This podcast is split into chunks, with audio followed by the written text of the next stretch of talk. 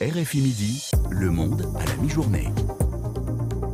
Et on va d'ailleurs rester aux États-Unis avec un discours de campagne qui suscite plus que de la polémique, de la crainte. Donald Trump, ce week-end en meeting dans l'État de Caroline du Sud, a, a fait une déclaration fracassante sur l'OTAN. Il a menacé les pays européens de ne plus bénéficier de la sécurité de l'Alliance Atlantique. Écoutez, ce qu'il a annoncé, cette anecdote qu'il a racontée hier soir en, meeting, anecdote quand il était en poste à la Maison Blanche.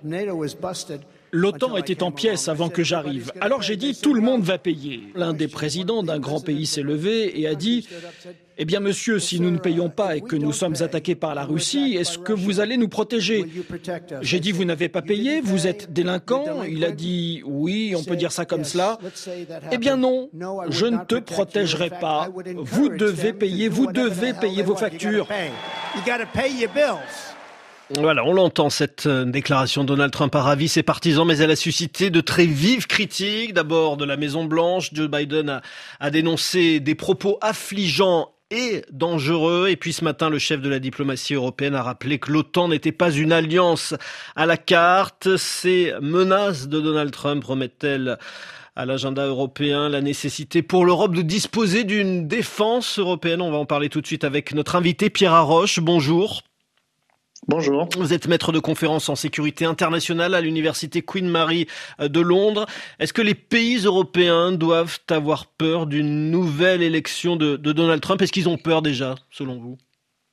Oui, mais ce qui est frappant, c'est que là-dedans, il n'y a rien de nouveau. Lors de son premier mandat, Donald Trump a passé son temps à évoquer le fait qu'il avait envie de sortir de l'OTAN.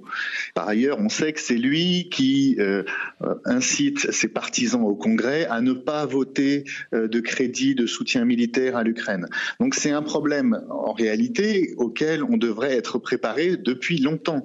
Ce qui est finalement frappant, c'est pas tellement le fait que Donald Trump dise ça aujourd'hui, on le connaît, Donald Trump, c'est que on continue à en parler comme si on était surpris, comme si c'était une nouvelle, comme si c'était quelque chose qu'on n'avait pas pu anticiper. Et c'est ça qui est dommage, c'est que euh, depuis des années euh, qu'on est au courant de cette situation, on devrait avoir un dispositif un peu plus solide pour dire bon bah on a les moyens en tout cas, disons, en termes de production industrielle, pour assurer euh, l'armement de l'Europe, l'armement de l'Ukraine, même s'il y a une défaillance américaine. Et malheureusement, c'est toujours un débat, c'est toujours un sujet sur lequel il faut se mobiliser parce que nous ne sommes pas prêts. Vous dites que l'Europe a, les moyens, elle a vraiment les moyens de se défendre toute seule sans le, sans le soutien de l'OTAN et des États-Unis?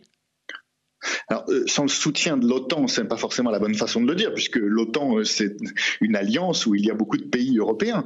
Oui, et bien sûr que, l'Europe a, les moyens d'assurer sa défense. C'est d'ailleurs un des arguments que mettent en avant euh, les partisans de Donald Trump. Ils disent, et c'est un peu ce que dit Donald Trump ici, les Européens sont plus riches que les Russes.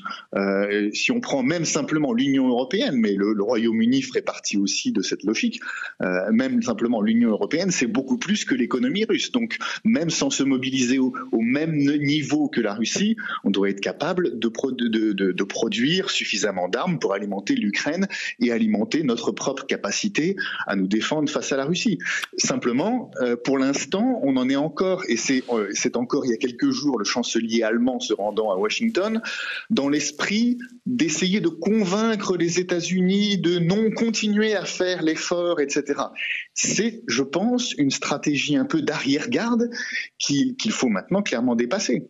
Et pour la dépasser, est-ce qu'il faut euh, que la, la, question d'une Europe de la défense, c'est un, vieux serpent de mer, hein, euh, soit cette fois-ci considérée euh, sérieusement? Oui, alors c'est pas c'est pas comme si rien n'était fait. Simplement, lorsqu'on a pris des initiatives ces derniers temps, on en est resté à ce que j'appellerais des demi-mesures. Si on prend un exemple, euh, les Européens se sont engagés l'année dernière à fournir un million d'obus de 155 mm à l'Ukraine, en disant ben, on va produire euh, en masse des munitions, comme ça on alimente l'Ukraine. Et puis on s'est rendu compte au fil des mois que les Européens n'étaient pas capables de produire cette quantité, non pas parce qu'il n'y a pas le euh, et industriel en théorie, mais simplement parce que les Européens ont préféré faire leurs contrats chacun de leur côté. Ils ont préféré ne pas donner à la Commission européenne des moyens pour structurer l'industrie européenne et lui donner des priorités claires. Voilà. Et donc il y a tout un tas de, choses qu'on pourrait faire qui permettraient d'avoir de mobiliser réellement l'industrie. Une comparaison qu'on prend souvent, c'est la comparaison avec les vaccins Covid, à un moment où on a pris un enjeu industriel au sérieux, où tous les pays membres de l'Union européenne ont parlé d'une seule voix à travers la Commission européenne avec l'industrie pharmaceutique en disant on veut des vaccins très rapidement et en masse. Voilà. Et donc là, des choses ont été possibles et on a obtenu bien plus de vaccins et beaucoup plus rapidement que tout ce qu'on aurait pu imaginer avant la crise Covid parce qu'on s'est réellement mobilisé. Ben, on devrait faire à peu près la même chose en matière d'armes, c'est-à-dire parler d'une seule voix et parler avec l'industrie de façon à produire beaucoup plus et beaucoup plus vite pour l'Ukraine et pour nous à moyen long terme parce que évidemment tout ça c'est un continuum de sécurité entre l'Europe euh, et la guerre en Ukraine aujourd'hui et la, et la sécurité de toute l'Europe euh, à, à plus long terme. Et dans cette Europe, on inclut évidemment le Royaume-Uni même s'il ne ne fait plus partie de l'Union européenne. Oui, parce que le Royaume-Uni est aussi engagé pour la défense de l'Europe, euh, ne sera pas forcément dans les mêmes instruments industriels qui, sont ceux de l'Union européenne, mais c'est sûr que tout ça doit être coordonné avec les, Britanniques. Si on prend un exemple, les missiles longue portée qui sont donnés aux Ukrainiens qui permettent de frapper en profondeur, en particulier sur la logistique russe, eh bien, ce sont des missiles qui, ont été donnés à l'Ukraine qui sont franco-britanniques, les Storm Shadows britanniques et les Scalp français, c'est-à-dire c'est les mêmes missiles. Bon, et eh bien donc ça veut dire que s'il y a euh, des, une, une, accélération de la production qu'il faut lancer, et je pense que c'est nécessaire dans cette catégorie d'armement, ben c'est clair que ça peut être un effort entre l'Union européenne et le Royaume-Uni aussi, parce que les deux auront besoin de ces armes et les deux auront besoin d'en donner à l'Ukraine. Merci beaucoup Pierre Arroche d'avoir répondu à, à, nos questions, maître de conférence en, en sécurité internationale à l'université Queen Mary de Londres. Il est presque 13h23 à Paris.